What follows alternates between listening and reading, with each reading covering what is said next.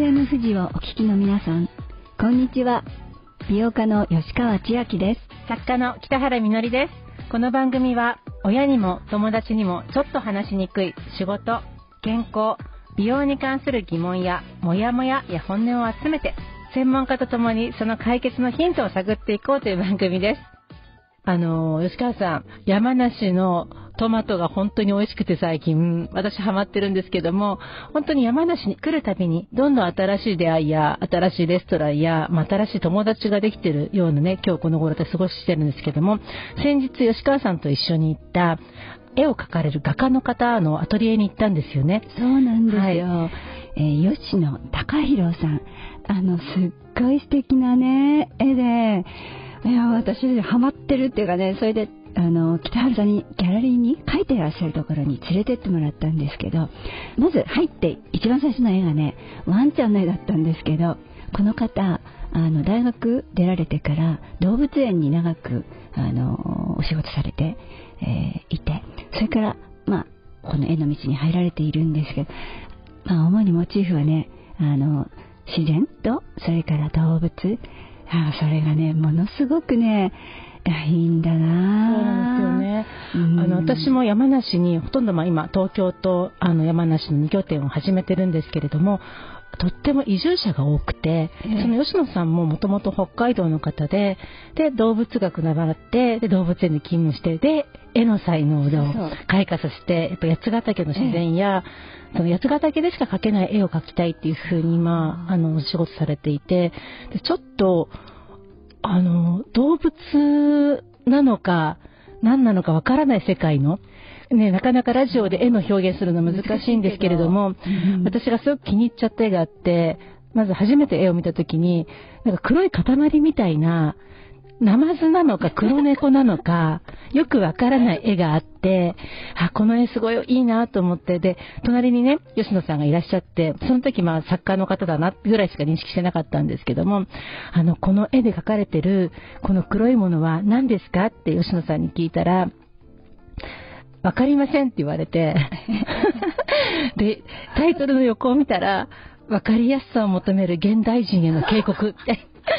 すごい。ちょっと面白い、へそ曲がりだね、なんかね。でもすごい、あの、吉野さんの言葉の分かりやすさ、うん、分かりやすさを求める現代人への警告。分かりやすさを求める現代人への警告。まさにそうですよね。分かりやすさばっかり求めてますけど、分かろうとする努力っていうのも大事ですよね。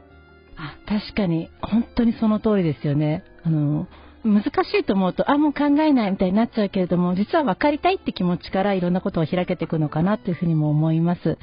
ということで、今日もですね、ちょっと分かりにくい話なんですけれども、今話題のワード、フェムテック。何の略か皆さん知ってますか？女の人の話、フェムボイス、最後までどうぞお楽しみに。女の人の話、フェムボイス。この番組は、シミックソリューションズ株式会社がお送りします。Body, My Choice 女の人の話フェンボイスこの番組は体や美容、仕事にまつわる疑問やモヤモヤや本音を集めて専門家と共にその解決のヒントを探っていこうという番組です。今日の専門家は私たち2人です。先日、国際美容展示会ビューティーワールドジャパン2023で私たちトークショーをしてきました。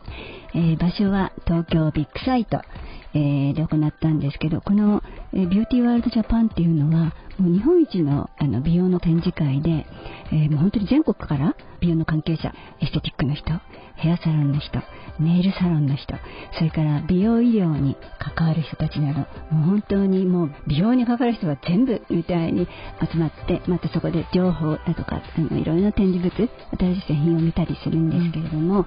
え、私たちはその中でトークをしました。でですね、あの普通は美容のマシンとか、あのレーザーの機械とかね、まあ、そういういろいろなあのものを売ってるんですけど、そこに、えー、今年はすごいことに、えー、初めてフェムケアっていうゾーンができたんですね。で、私たちは、えー、北原さんと私は、これからのフェムケアの傾向、知っておきたいフェムゾーンとセクシャリティの知識っていう、まあ、長いタイトルのあのトークをやってきたんですけれども、はい、えー、1時間。1時間。持ち時間の中で私は前半戦ですね女性の体のこと女性ホルモンのこととか、まあ、女性ホルモンの役割とか動きそしてバーンと今回はねなんとあのフェムゾーン女性の外陰部とかそれから膣子宮、まあ、そういう、まあ、膀胱もついてれば直腸もついてあいろいろついてますけどこの図をですね。バーンと出してそれの皆様と一緒に、まあ、場所の確認だとかね働きとか、まあ、そんなことを全部やりました。それからね女性ホルモンが落ちるとえー、膣が乾く、ま、粘膜全部乾くんですけれどもあのフェムゾーンってことで膣がすごく乾くんだよっていう話をさせていただいて、ま、この時すごくね皆さんがえーって感じですごく関心持たれたみたいなんですけど、えフェムゾーンの乾きとその時にどうしたらいいかどういうケアをしたらいいかあの、ま、それ専用のえー、例えばソープがあったりジェルとかねあの潤滑剤とか保湿剤とかそういうものがあるんですけど、まあ、それを私がちょっと説明させていただきました。あの、大体120人ぐらい、もう、あの、座ってる席だけじゃ足りなくてね、たくさんの人が来てくださって、はい、あの、熱心にメモ取って見てくださっていて、千秋さんは女性ホルモンの働きとか、膣が、まあ、なぜ乾くのかとか、うん、あとは、あの、まあ、やっぱり衝撃的だったのはその外世紀見せて、でもそれ見るってことが、うん、なんかザザ初めての方も多かったかもしれないんですよね。うん、あの特に私もその日ブースがあっていろんな方と話したんですけれども、あの膣とおしっこが出るところが同じだと思ってる人とかいらっしゃったりとか、だからこういう解剖学的な図を石川さんが出してくれて、で、ホルモンの話だっていうふうにしてくださったことがすごく勉強に私もなりました。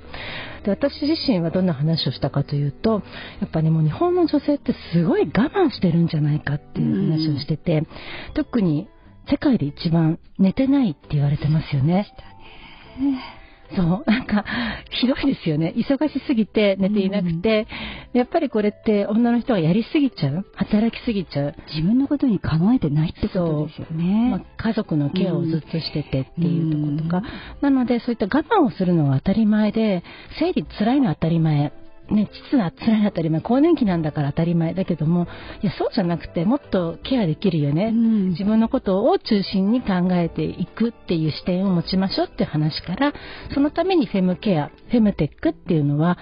ちょっとしたテクノロジーで、私たちの生活が楽になりますっていう話を、あの、しました。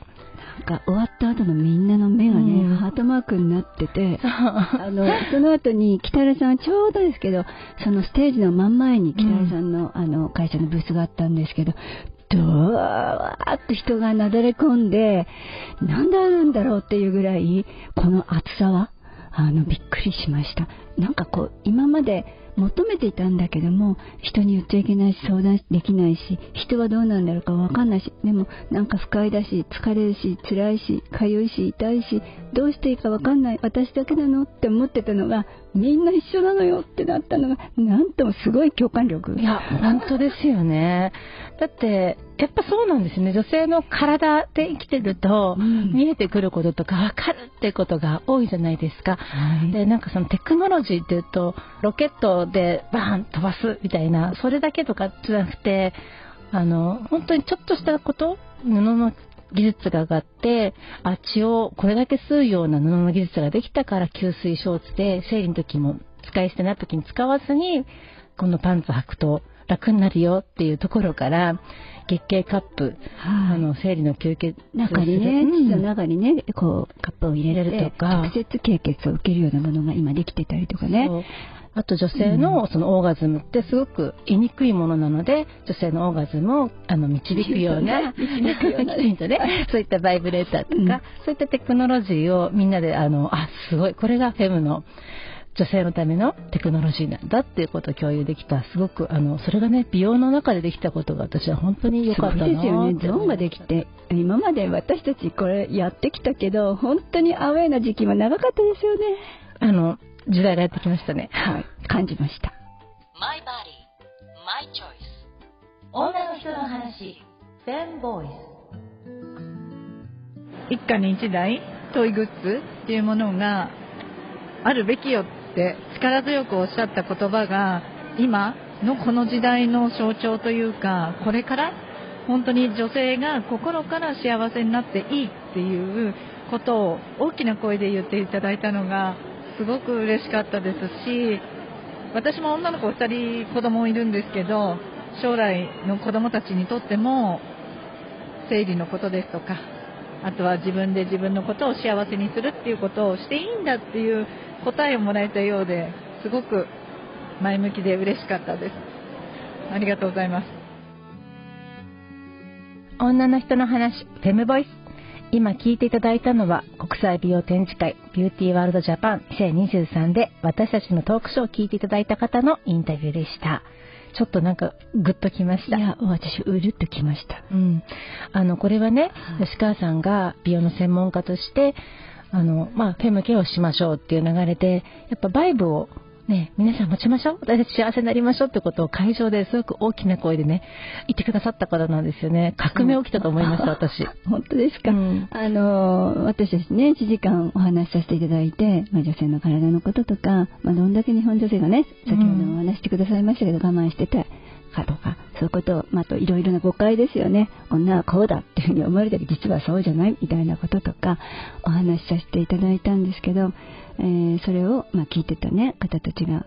あの、昔だったら母親はそんなこと言っちゃダメよとか、そのね、まあ今デリケートゾーンとかフェムゾーンとかって呼んでますけど、要は女性がね、陰部にあの手をね、あの触れたらダメよとか、ダメダメ、汚いもの、ダメダメっていうふうに言われてきたものが、実はそうじゃなくて、この毎月毎月月経があって、まあ、それはすごく豊かなことだけど、女性にとってとても大変。毎月毎月生理があってね、まあ、それを忌々しいものと思わないで、きれいに手入れしてあげて、ね、なんか保湿したり、あの、今月は自分はどうなってんのかな、今日は自分はどうなってんのかな、とこう、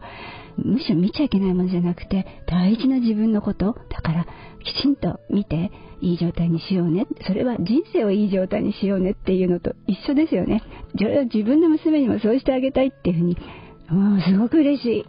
嬉しかったですよね。で、その後に、あの、私のブースのところに来てくださった方の中には、うん、今日初めてね、吉川さんの話聞いて、うん、初めて自分でトイ買おうと思いました って。あの、そうですね、同世代、まあ50代ぐらいの女性たちが、人生初のバイブを選びますって言って来てくださった方何人もいらっしゃいました。あの、バイブのね、ちょっと説明していいですか、うん、ありがとうございます。もうなんか分かりやすく言っちゃうと、あの、それはプレジャートイとか、まあ、略してトイと呼んだり、あとまあブルブル、まあ、バイブレーションね、するもんですから、まあ、略してバイブなんてあの呼んだりしますけども、えー、今ね、とっても綺麗なあのデザインで素敵なのがたくさんあるんですね。北原さんがおっしゃってくださったバイブっていうのはそういうもののことなんですけども、まあ、それをファーストバイブって言って皆さん喜んであの選んでくださったんです。まあ、そういうものなんですよ。嬉しいですよね。自分が幸せになっていいんだっていうことのメッセージが伝わったのはとても嬉しかったです。あとトークショー後にインタビューに答えていただいた方、まだまだあのいらっしゃるんですけれども、次の方、札幌からいらした方で、サロンに勤めている方の感想です。札幌からなんですけど、やっぱり札幌、北海道がまだ少し遅いんですよね、この東京と比べると。美容室なんですけど、お客様の年齢も一緒にこう上がっていくにつれて、やっぱりそういうこう更年期だったりとか、そういうお話をよく聞くようになって、やっぱりこちらも知識がないと、やっぱり説明できないなって思う部分もすごい増えてきたんですよね。結構身近に困ってることをすごくこう相談してくれるお客様がすごく多いので、でもやっぱり札幌でこういうあのお店できてもすぐなくなってしまったりするんですよ。で、実際に扱ってるところも今ほとんどなくて、すごくそういうのはやっぱこっちに来ないと勉強に今はまだならないないですね。やはり女性ホルモンとやっぱ髪の毛はすごく密接に関係してるので、そういった意味ではそこは考えないといけないな。体の中から髪の毛をこういい方向に変えていこうっていうようなことで、はい、取り組んでます。はい。ぜひ札幌で講演をしてください。あの、男性から見てのうんと女性の性っていう部分でもっと知らないといけないことがたくさんあるなっていうところで成功痛だったりとか男性的な性を女性にぶつけているみたいなところはとてももっともっと男性が知らないといけない分野かなとは思いますしそういうことによってもっとフェムケア用品が広まったりとか受け入れられたりとか男の人の全てを知らなくてもいいかもしれないですけど、ある程度の知識っていうのはつけていった方がいいなっていうのは、まあ、僕自身がとても感じたことでした。まあ、すごい、素晴らしいコメントですね。いや、この札幌の方、北海道の方、ありがとうございます。本当に。やっぱり、ちゃんと理解していただけると、まあ、面白なくなっちゃうとおっしゃってましたけど、ちゃんとこう、真の部分が分かれば、本当は長き続きね、するんですけど、まあ、今後皆様の手によってね、こういうの伝えていただけたらいいなっていうふうに思いますし、この男性素晴らしいですね。やっぱりその、性文化っていうと男性が作って、やっぱ女性にぶつけてるって言い方をされましたけども、本当そうだなと思って、ぶつけられてきたものがあんまりにも痛すぎて、痛い痛い怖いとか思ったけども、そう、性って優しくて、あの、柔らかいものでいいじゃん。だから 自分が幸せになるものでいいじゃないっていう、あなたのためではなくて私が幸せになるためにどういう性のあり方がいいのかなってことを、やっぱり女性も自分の言葉で体験として言っていけるっていうことが大事なのかなと思いますよね。ねちょっと振り返ると女性も自分で言ってなかったしね。うん。うん、まあ、あと男性も聞く力をね、うん、持っていただいて、あの、はい、ちゃんと合致した方が、お互いにとって、あの、幸福なことだと思いますよ、うん、できっと男性もそれが本当はそうじゃなかったって思ったら辛いでしょうしね、うん、あのいい思いしてもらった方がいいわけですからね。はい。そんな風に、まあ、本当にたくさんの方と話ができましたし、そのセクシュアリティが何だっていうのすごく難しい話だと思うんですよね。うん、その、うん、自分がどういう人が好きなのかとか、自分はどういう性のあり方がいいのかとか、そういったことを、まあ、言葉にしていって、うん、自分の本当に性のことって人生と深く関わる、とても大事なことなので、一緒にあのよくできたらいいですよね。私ね、ちょっと漢字を解体してみたんですよ。うん、性っていう字はですね、立身弁に生きるっていう字なんですよ。これって本当に心と関連している、うん、生きるための心と関連している、とっても大事なことなんだなって、うん、分解してみました、漢字。はい。分解して、性のことを私たちも本当ね、改めてああやって大きなところでお話しさせていただくことができて、自分の中でもこの仕事を続けてよかったなと思いましたし、こういう出会いがたくさんまた生まれたことを本当嬉しく思います。インタビューにお答えいただいた方、本当にありがとうございました。ありがとうございました。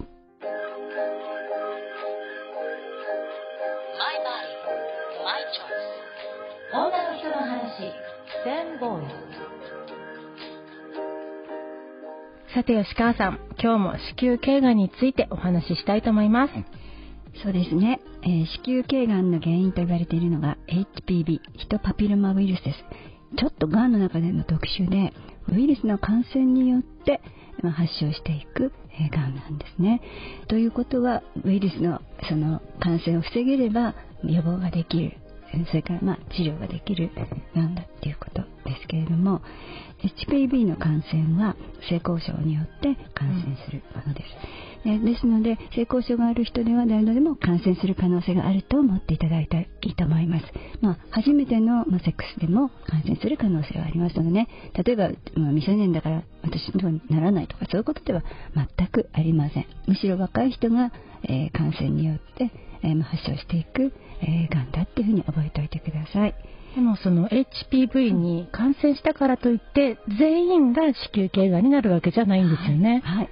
成功経験のある方でしたら女性の80%以上。男性の90%以上が生涯に一度は HPV に感染すると言われていますけれども。そんなに多いんですか？ただあのもちろん免疫力というのがありますのでね、うん、あの感染しても、まあ、自然に消滅していくってことはあるわけですけども、えー、まあ、それがあのそのまま残って進行していくとがんにあの移っていくって、まあ、何年もかかって、えー、ですけれどもっていうふうになっていきます。